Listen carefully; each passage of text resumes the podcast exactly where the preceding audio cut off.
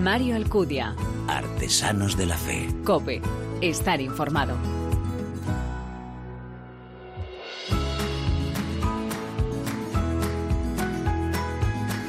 ¿Qué tal? Bienvenido a esta undécima entrega de Artesanos de la Fe en cope.es, un espacio en el que te ofrecemos cada 15 días esa mirada diferente a la vida desde la fe, un espacio donde se da la mano el testimonio, la lectura y la música, elementos esenciales en esa imagen de la iglesia joven a la que nos convoca el Papa, capaz de dar testimonio con el corazón, con la palabra y con las manos.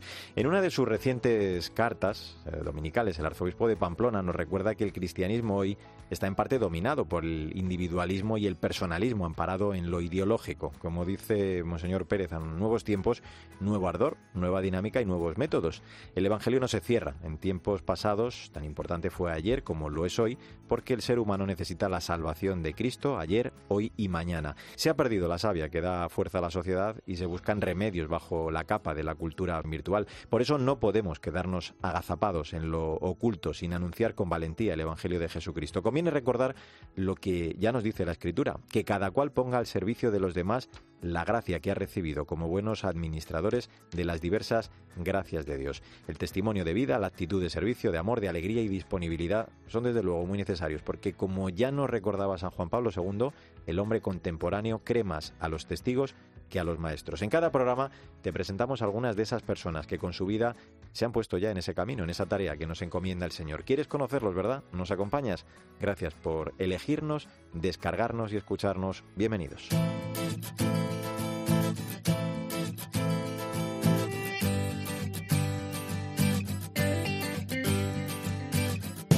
Hace unos meses el Papa se dirigía a los chicos y a los jóvenes del Centro Social Padre David de Olveira Martins de Braga, en Portugal, una institución de solidaridad social que nació a principios de los años 50 proporcionando protección y refugio a huérfanos, niños pobres y abandonados y ayudando a los ancianos en sus últimos años de vida. Francisco les animaba a no dejar que el pasado determinara sus vidas, les invitaba a mirar siempre hacia adelante, a hacerse cercano al prójimo y convertirse en portadores de la misericordia, de la ternura y del amor del Señor. Sandra Madrid, ¿qué tal? Hola Mario, estas palabras del Santo Padre definen muy bien cómo ha sido y cómo es la vida de nuestro invitado. Valmiro López Rocha, más conocido especialmente para los aficionados al fútbol como Baldo, nació en Villaseca, Villablino, León, en 1981. Sus padres, originarios de Cabo Verde, habían emigrado a España para trabajar en las minas. Ellos se separaron cuando Baldo tenía cuatro años y él se quedó con su madre, que más tarde llegaría a vivir a Madrid. A fuerza de superación y con mucho sacrificio cumplió sus sueños y se hizo futbolista profesional. En todo este proceso contribuyó la hermana Marina, monja de la Orden de las Esclavas, que le ayudó a cumplir aquel sueño de niño cuando vivía en la Casa de la Caridad de Cáritas en Aravaca. Baldo ha jugado muchísimos partidos en Primera División y su equipo actual es el Club Deportivo Izarra de Segunda B. Uh -huh. Baldo, pues eh, muchas gracias por atender la llamada de Artesanos de la Fe. ¿Qué tal? ¿Cómo estás? Hola, buenas, muy bien, todo bien. Un Oye, placer. Estamos igualmente, estamos hablando mucho de la hermana Marina, pero cuéntanos, eh, ¿cómo conoció tu madre esta Casa de la Caridad? Pues bueno, mi madre se vino a trabajar a Madrid y, y como estaba interina en una casa, pues a mí me trajo a Madrid y me dejó ahí en, en el colegio todos los fines de semana iba a recogerme y ahí es cuando conozco a la hermana Marina, pero yo tenía, pues bueno, cinco años cuando empecé a ir al colegio. Baldo, ¿cómo fueron aquellos años? ¿Qué recuerdos tienes de aquel tiempo en la Casa de Cáritas en Aravaca? Bueno, por un lado duros y por otro lado, pues eh, bonitos.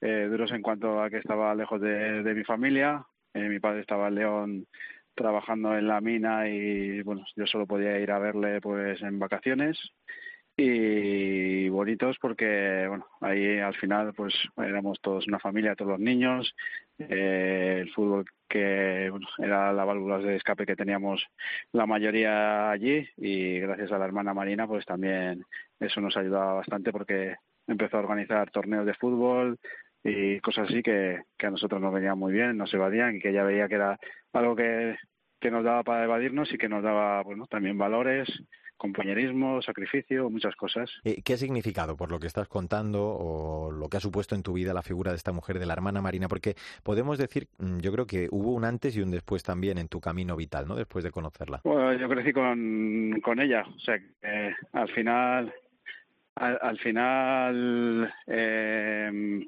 eso eso pues bueno es lo que he mamado con ella pues de, desde pequeño y para mí pues es mucho lo que lo que me dio. Su tiempo eh, su bondad su cariño. El día que marcaste un gol en San Mois te levantaste la camiseta y en ella ponían gracias hermana Marina sabemos que le encanta el fútbol. Sí sí le encanta el fútbol es madridista bueno acérrima y, y bueno, yo de pequeño también era del Madrid y ella pues con ella me inculcó mucho más el ser del Madrid. y nada, era lo mínimo que podía eh, hacer era marcar un gol, dedicárselo y bueno y agradecerle todo todo el apoyo y todo el esfuerzo que, puso cuando yo estaba en el colegio. Como religiosa me imagino pues que, que, trasladó también en tu vida ese espíritu, esa, esa fe, ¿no?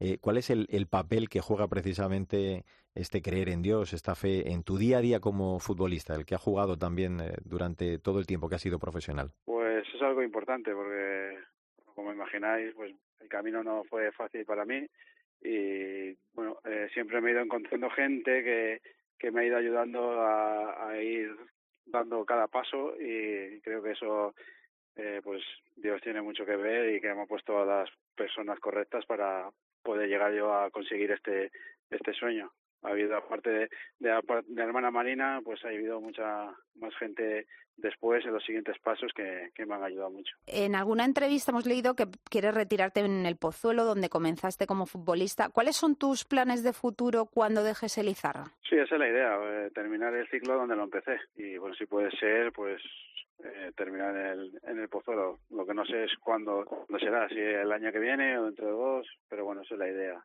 Y luego cuando deje el fútbol, pues mi idea es sacarme el curso de entrenador y, meterme a entrenar pues en alguna cantera con los niños y eso. Que hablabas antes de, tu familia, sembró en ti ese espíritu ¿no? y esa necesidad también de, de, la familia, de, estar unidos y que tú ahora tratas de trasladarlo también en tu día a día, ¿no? Sí, sí, pues yo por desgracia, pues bueno, mi familia pues al final salió así, pero bueno, mi padre siempre ha estado ahí detrás eh, apoyando pues bueno en todo, todos los momentos que él también tiene mucho que ver que yo también sea futbolista. Y por lo que te he dicho antes que ha habido mucha gente en el camino que, me ha ayudado eh, familias de, del Pozuelo cuando yo jugaba en el Pozuelo y que yo me he quedado en sus casas y para mí ellos han sido pues bueno ese ejemplo de familia unida y lo que quiero transmitir yo a mis, a mis hijos ahora y lo que quiero tener yo. Pues un emotivo testimonio que conjuga desde luego el fútbol con la caridad. Eh, Valdo López, ha sido un gusto el charlar contigo. Te agradecemos el que hayas compartido estos minutos con nosotros y tu testimonio en este Artesanos de la Fe. Un abrazo fuerte y mucha suerte. ¿eh? Nada, muchas gracias y un placer. Y a ti, Sandra, pues volvemos con un nuevo testimonio, claro que sí, en el próximo programa. Hasta, Hasta la próxima, Mario. Mario Alcudia. Artesanos de la Fe. COPE. Estar informado.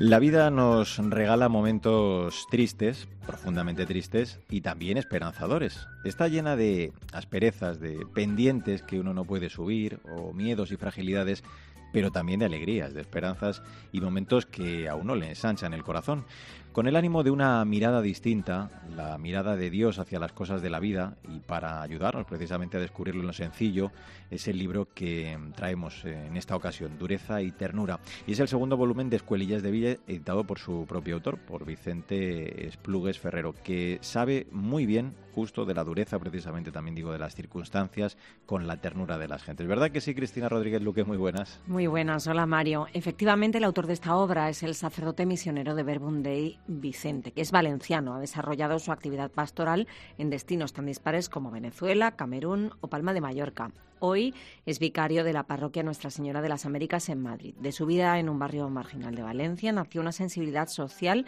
y un deseo de justicia que encontraron en el Evangelio de Jesús y en el anuncio de la palabra de Dios los canales a través de los que vivir la belleza en medio de las dificultades del día a día. Tiene su propio canal de YouTube, 01 Américas, donde publica vídeos con sus homilías dominicales y otras reflexiones. También participa en esto Me Suena de Radio Nacional de España con una sección llamada Sotana Metálica en la que pone música rock y heavy metal y habla de diferentes dimensiones de la vida. Pues eh, venga, vamos a saludar ya. Vicente, bienvenido. Muchas gracias por acompañarnos eh, en Artesanos de la Fe. Muchas gracias a vosotros por, por llamarme. Este es un libro que explica se ha gestado al ritmo de Dios, no al ritmo de los hombres. ¿no? Primero eh, ha sido el vivir, el compartir, el celebrar, reír, llorar y después esto dejarlo todo plasmado en papel. ¿no? Cuéntanos, porque si pinchamos, por ejemplo, en la web de tu parroquia, esa que decía Cristina, podemos descubrir una escuelilla cada semana. ¿Cómo las definirías y presentarías tú así en, en pocas palabras para que lo comprendamos? Pues es como hacer una lectura creyente de lo que vivimos todos, ¿no?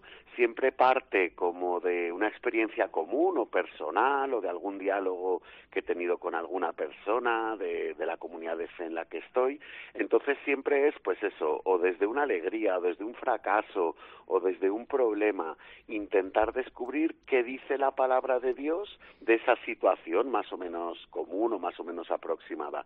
Y después siempre tiene un ritmo eh, de, que es como un, un terceto, ¿no? Primero una introducción donde se expone la situación, el problema, la emoción, el sentimiento, luego que lo que Dios nos dice, o sea, alguna cita tanto del Antiguo Testamento como del Nuevo o como de las cartas de, de Pablo, de Juan, que pueden iluminar la situación y el tercer punto, que es el que más me gusta a mí, es cómo podemos vivirlo, ¿no? O sea, una aplicación práctica de la fe para nuestro día a día. Enseñanzas de vida que has organizado en capítulos en este libro, en bloques como la alegría, una nueva mirada a la fraternidad, los miedos, la oración, la gratitud, la gratuidad o renacer y van además recorriendo diferentes tiempos litúrgicos, la Navidad, la Cuaresma, la Pascua. Cuéntanos un poco cómo ha sido la gestación del libro en sí. Pues la verdad es que las escuelillas nacen para ser predicadas, ¿no? Yo soy del Verbundey y el carisma de nuestra comunidad es la predicación. Entonces tenemos un grupo que nos juntamos todas las semanas, que oramos, leemos la palabra juntos y las escuelillas nacieron de ahí, de una propuesta semanal donde poder alimentarnos de la palabra de Dios más allá de la liturgia y de la celebración. Y entonces, como iba haciendo una semanal, había una cantidad bastante amplia y me propuso una misión de, de mi comunidad, tío, ¿esto por qué no lo publicas? Porque seguro que a gente que no puede asistir en directo, pues le puede venir bien leerlo y, meditarlo luego en su casa. Y así nació el Escuelillas de Vida 1. Después nació el 2, pues porque había eso, como un interés por seguir haciéndolo y luego ya nació lo de grabar en vídeo esas escuelillas, que es lo que habéis dicho del canal 01 mm. Américas. Mm.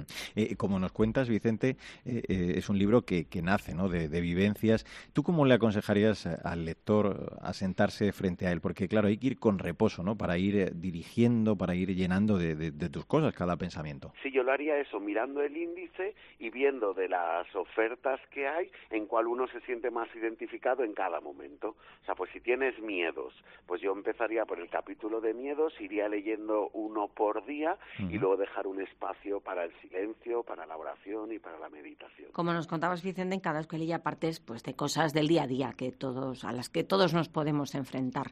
Eh, y además, eh, mencionas, o me parece a mí que mencionas en varias ocasiones, la importancia de no vivir la fe solo. Es algo que ayuda, pues, vivir, eh, tú dices, hablas de la comunidad, de la familia, de los amigos.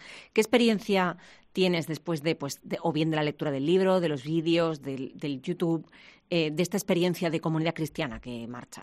Parece que es una riqueza tremenda la que tenemos en la Iglesia Católica de podernos sentir en casa en cualquier parte del mundo, ¿no? O sea, yo desde mi vocación misionera siento que me llaman de varios sitios para ir a, a predicar, para ir a compartir, y es verdad que me siento en casa en una parroquia de un pueblecito pequeña, o me siento en casa en otra gran ciudad donde no conozco a nadie, pero en cuanto empezamos a hablar, como es el centro de nuestras vidas, pues enseguida aparece el fenómeno de la comunión, ¿no? Entonces yo sí que animo a que la gente descubra que la fe no se vive sola y que los hermanos de comunidad son un, hermanos y hermanas de, de la comunidad que cada uno tenga son un regalo de Dios y un sacramento del Señor, ¿no? O sea, que lo que vivimos con ellos es con el Señor mismo con el que lo vivimos. Mira, lo has citado tú antes, eh, por ejemplo, los miedos, ¿no? Vamos a coger ese capítulo, el que titula Desbloqueando los miedos, hablas de un viaje eh, en la moto de un amigo y cómo es difícil de, de pasar del miedo, ¿no? A, a, la confianza para disfrutar eh, en la vida de las cosas que, que nos ocurren. ¿Cómo lo hacemos, Vicente? Porque a veces, claro, uno piensa en el futuro, ¿no? En la incertidumbre y y, se bloquea. Claro, si uno vive solo ese futuro y uno mira sus propias fuerzas, pues descubre que son totalmente incapaces de afrontar todos los proyectos, ¿no? O sea, a nivel personal, a nivel familiar, a nivel comunitario, a nivel religioso, uno sabe, uno no sabe cómo afrontar a una enfermedad grave o el envejecer, o no sabes cómo puedes vivir una pérdida de alguien a quien quieres, y todo eso nos genera ansiedad y nos genera miedo, porque dices, madre mía, ¿qué será de mí cuando sea mayor? ¿Quién se ocupará? No sé qué, yo no que no tengo hijos. Y entonces ahí aparece el Señor como, como en los evangelios, ¿no? Caminando sobre las aguas y nos dice, ánimo, que soy yo, no temáis, ¿no? Hombres y mujeres de poca fe, que para eso es la fe, justo para dialogar con Él todas esas situaciones que a nosotros nos vienen grandes. Y es muy chulo porque cuando escuchas una palabra suya, es verdad que sana, es verdad que calma, es verdad que, que separa la, la tempestad. Otra escuelilla que nos ha gustado mucho y que además justo da título a la obra es Dureza y Ternura. En ella cuentas algo en clave, cosas sobre ti. Dices que son dos palabras que resumen tu vida. Cuéntanos, si nos lo permites, claro, en clave personal, ¿cómo fue tu conversión eh, que alguna vez has calificado de express. O sea, sí que fue como un pasar de la oscuridad a, la luz, ¿no? Pues, por mi biografía, por dónde nací, por cómo era mi contexto cultural, a mí la cultura que me abrazó fue la del heavy metal, la del rock duro, la del metal extremo, ¿no? Pues que no es un espacio, un escenario donde parezca que Dios está muy evidente, ¿no? Pero sí que me gustaba porque era la música que expresaba como yo me sentía por dentro, ¿no? Grito, rebeldía, rabia, eh, destrucción, que arda todo, que el fuego purifica, y era un poco como yo me vivía. Y de repente, a través de una comunidad cristiana, justo del Verbunday, empecé a escuchar unas palabras que eran mediación humana de la palabra de Dios, donde él proponía una vida donde me sentía valioso, acogido, no juzgado, misericordiosamente tratado y sobre todo con una proyección brutal de mis talentos. O sea, yo que creía que no valía para nada, el Señor decía que yo era precioso. Yo que no sabía a qué dedicarme, Él me decía, pues vas a anunciar y a ser buena noticia para muchos, ¿no? Entonces fue ahí en unos ejercicios espirituales, haciendo oración con la palabra, que escuché esa llamada del Señor, tío, vente conmigo como el Evangelio de, las llamadas de Dios. Eh, sígueme y, y, déjalo todo. Y yo pues me he ido fiando y ya va para 30 años de ese sí. Pues es una obra que nos ayuda a vivir el Evangelio en el día a día, mirando las cosas eh, con sencillez. Yo creo que lo mejor es, eh, Cristina, recordar ya el, título de esta obra de la que hemos hablado. Dureza y ternura, Escuelillas de Vida 2, de Vicente Esplugues Ferrero. Nos vamos a despedir con palabras precisamente de la contraportada de Dureza y ternura. Son dos partes, dos extremos, dos realidades, dice el autor, que mi vida se funden, ¿no? Dureza del dolor, de la enfermedad, dureza de no saber, de no poder, de, bueno, pues no llegar a veces, iluminada, eso sí, por la ternura, por el cariño, por la paciencia del amor de Dios. Lo escribe Vicente Esplugues. Ojalá que este libro de verdad ayude a muchas personas a descubrir esas caricias de Dios en lo cotidiano. Vicente, ha sido un placer el charlar contigo estos minutos. Muchísimas gracias. ¿eh? Igualmente, gracias a vosotros. Y a ti también, Cristina, como siempre, ha sido un placer. Hasta la próxima. Hasta pronto.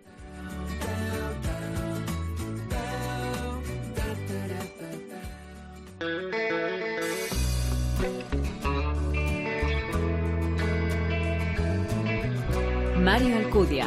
Artesanos de la Fe. Cope. Estar informado. Me quería levantar venciendo el vértigo a elevarme.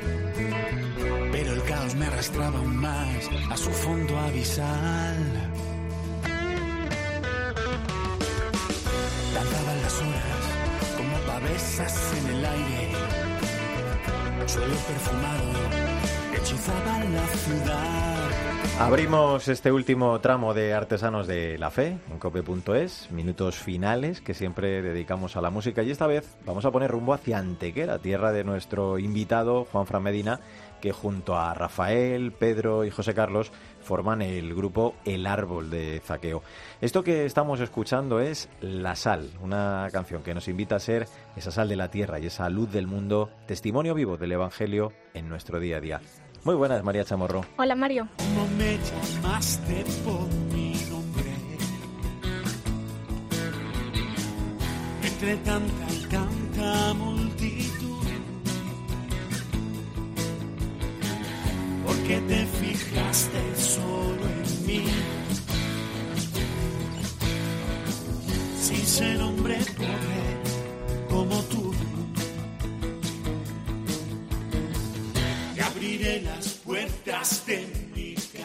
Zaqueo. Este tema canta a esa experiencia de Zaqueo de la que este grupo toma su nombre, y es que todos tenemos algo de él. Nos hemos subido a un árbol, el de la fe, en la búsqueda de tener un encuentro con Cristo que transforme nuestras vidas. Como ellos explican, fueron la fe, la justicia social y el compromiso con los desfavorecidos lo que los llevó a crear este grupo, con una clara vocación, la de evangelizar a través de la música y llevar la alegría del Evangelio allí donde Jesús los guiara. La primera semilla de este árbol nace en 2017, cuando se les invitó a colaborar en un proyecto para las misiones de las franciscanas hospitalarias de Jesús Nazareno. Allí ofrecieron su primer concierto, pensando que iba a ser el último y sin saber la gran aventura musical que les esperaba después. Vuelvo a renacer, ya no habrá ruido que me impida oír tus pasos. Nuevo salto de fe, caigo entre acordes, me sostienen tus brazos.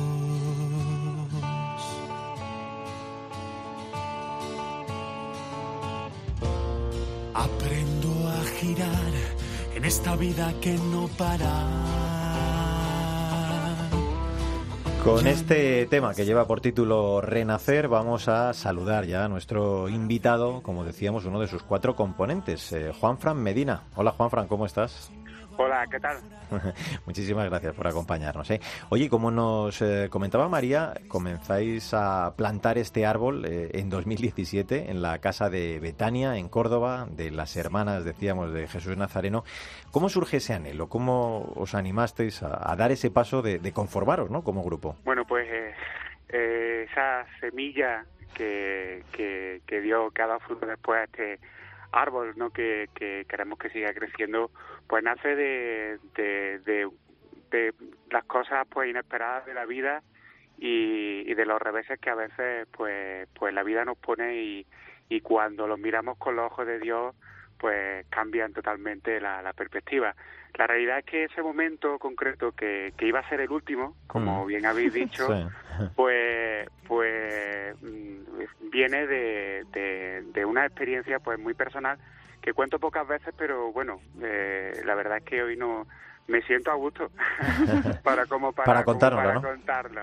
Y bueno, un, una mi, una de mis hermanas pues pues le detectaron una, una enfermedad, un cáncer de, de mama y, y bueno pues pues después de, de superar eh, todo toda la dificultad de la enfermedad eh, por la con la ayuda de, de la medicina y, de la, y con la fortaleza que puso en Dios, Ajá. pues decidió consagrar su vida al Señor. Y, y, marchó a la congregación de las hermanas hospitalarias de Jesús Nazareno, uh -huh. que están en Córdoba.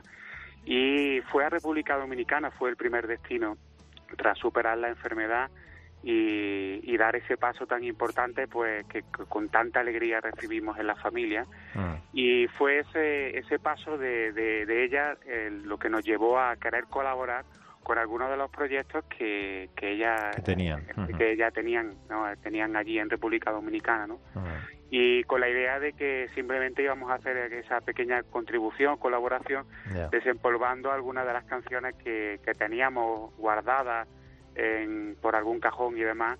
Y bueno, pues la verdad es que nos sorprendimos bastante porque hubo bastante afluencia y, y como que como que nos quedamos con, con ganas de más y, y, nos invitaron las primeras las hermanas hospitalarias a continuar y, a seguir. Y, y, bueno, pues así comenzó, esa es la primera la primera semilla, ¿no? Que, que, que Dios nos puso ahí y, y, que estamos intentando hacer crecer, ¿no? Qué bueno. Dar la vuelta la injusticia es tarea de quienes respiran y miran hacia Dios. Tras la fetala, tras el sur, el cielo, pues el mundo al revés es el evangelio. Esto que estamos escuchando es Los Primeros, canción que nos invita a que todos los cristianos seamos los primeros en ser ese espíritu de luz, justicia y alegría para nuestro mundo. Fruto de vuestro trabajo, recibisteis en 2019, junto a los grupos Amanecer y Mabelé. Bueno, como quiera, además, además María, ya charlamos ¿eh? en este programa, ¿te acuerdas? De Artesanos de la Fe. Sí, sí, así es. bueno, recibisteis el premio Esfera de la Conferencia Episcopal a Grupo Revelación Católico. Imaginamos que, bueno, esto causó una gran alegría y sobre todo fue un aliciente, ¿no? Para seguir compartiendo vuestra oración y, y vuestra música. Pues la verdad que sí, fue una grandísima alegría, inesperada totalmente por nuestra parte porque la verdad es que llevamos caminando muy poco tiempo. Eh, de hecho, no tenemos disco todavía, estamos a las puertas de, ni siquiera, y, y bueno, pues la verdad es que ni lo esperábamos, ¿no? Y ha sido para nosotros, pues, pues un empujón enorme eh, para, para seguir adelante y, y darle ese sentido a lo que estamos haciendo, ¿no? Que cada día, pues, entendemos que cobra más, ¿no? ¿Cuántas veces por la puerta entreabierta me colé? Solo para ver tu rostro sonriéndome. Solo un ave María y a correr. Yo era tan solo un niño y tú toda una madre para mí.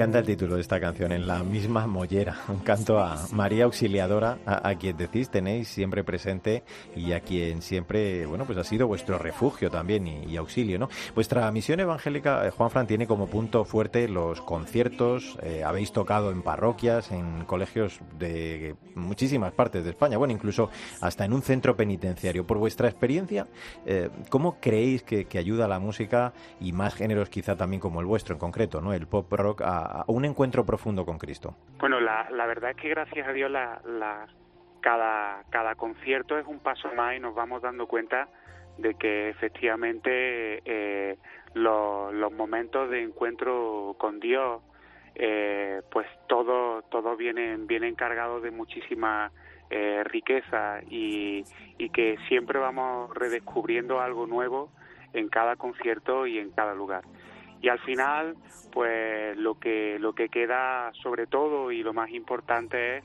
que las personas que asisten a, a estos momentos pues tengan un encuentro con Dios, ¿no?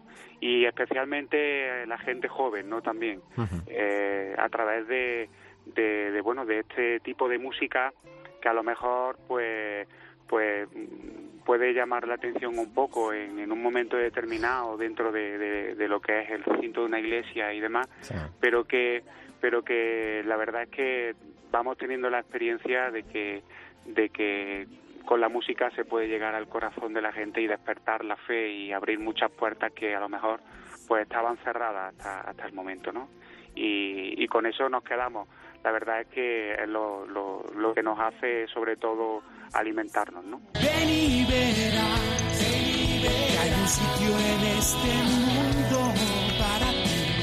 Ven y verás, ven y verás. Se puede ser feliz amando, regalando cada día lo mejor que tienes tú, entregando la vida respondiendo a la llamada de Jesús.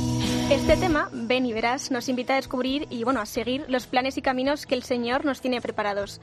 Esta canción, además, eh, creo que fue elegida como himno de la Pascua Salesiana en 2018, ¿no? Sí, la verdad, tuvimos, tuvimos el gran privilegio de que, de que para las Pascuas del movimiento juvenil salesiano pues nos pidieran hacer el himno y, y hicimos esta canción con muchísima ilusión. Y bueno, como nos has adelantado, eh, estáis grabando vuestro primer disco y bueno, ¿qué nos puedes adelantar de, de, esa primera producción? Bueno, pues, pues la verdad es que estamos como, como los niños pequeños. estamos súper súper ilusionados eh, y estamos poniendo muchísimo, muchísimo esfuerzo, muchísimas ganas. Eh, un disco que, que costará, si Dios quiere, de seis temas que ya se están terminando de grabar de, de preparar para, para ponerlos pues lo más presentables posible y, que y ponerlos al servicio de, de, de, toda la gente que lo quiera que lo quiera escuchar. Y va a ser un disco queremos también que, que la oración hecha música tenga un fruto.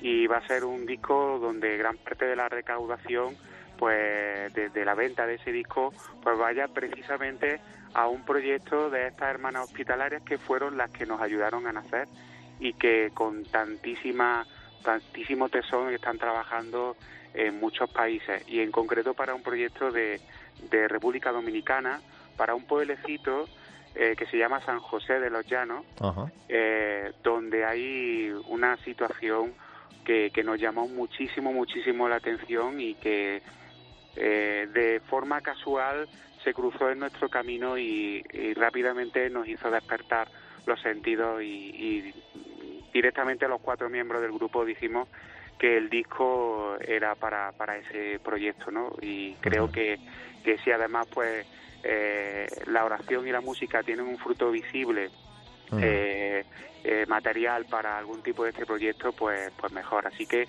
todo el que compre nuestro disco, pues va a estar contribuirá, muy buena causa. también a, esta causa. Oye, ¿y qué tal lo movéis en las redes sociales? para seguir, digo, vuestra actividad musical. ¿Las tenéis actualizadas y estas cosas? Pues sí, bueno, nos hemos tenido nos hemos tenido que, poner las pilas, poner mucho las pilas, mucho al día porque porque la verdad eh, se mueve se mueve muchísimo con respecto a la música católica, todo el tema de, redes y demás, ¿no?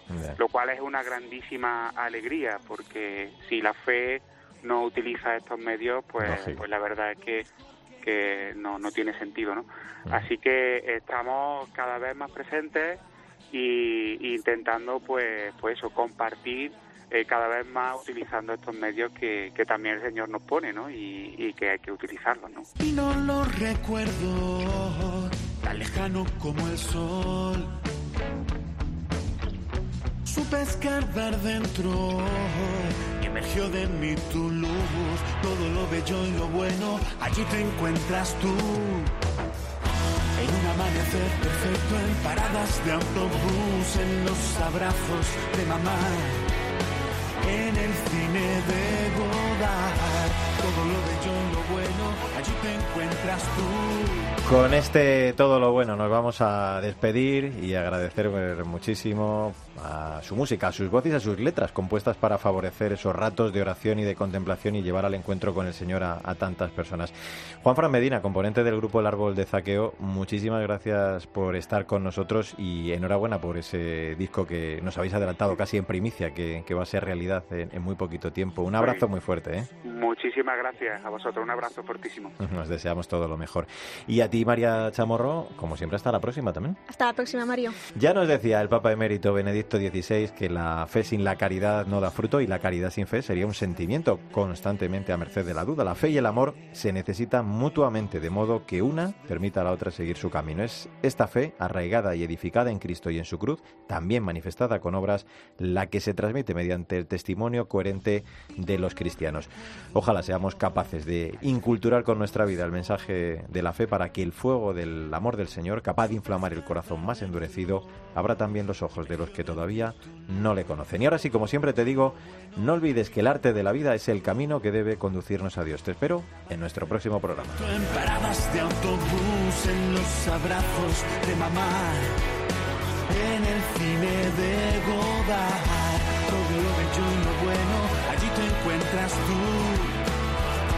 En mis cómics y tebeos, en discos de YouTube, en las historias de Gabriel brota el agua de tu fuente.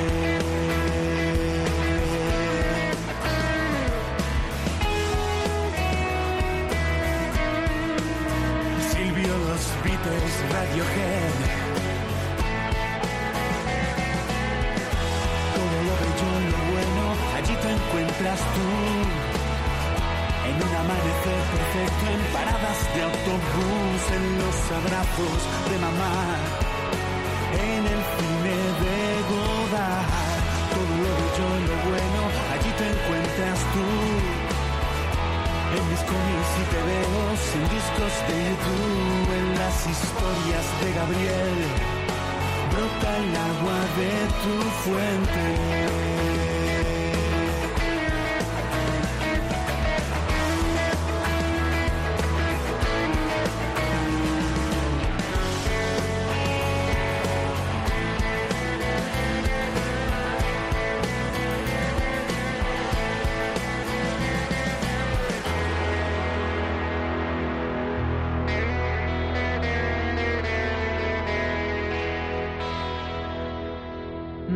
Alcudia.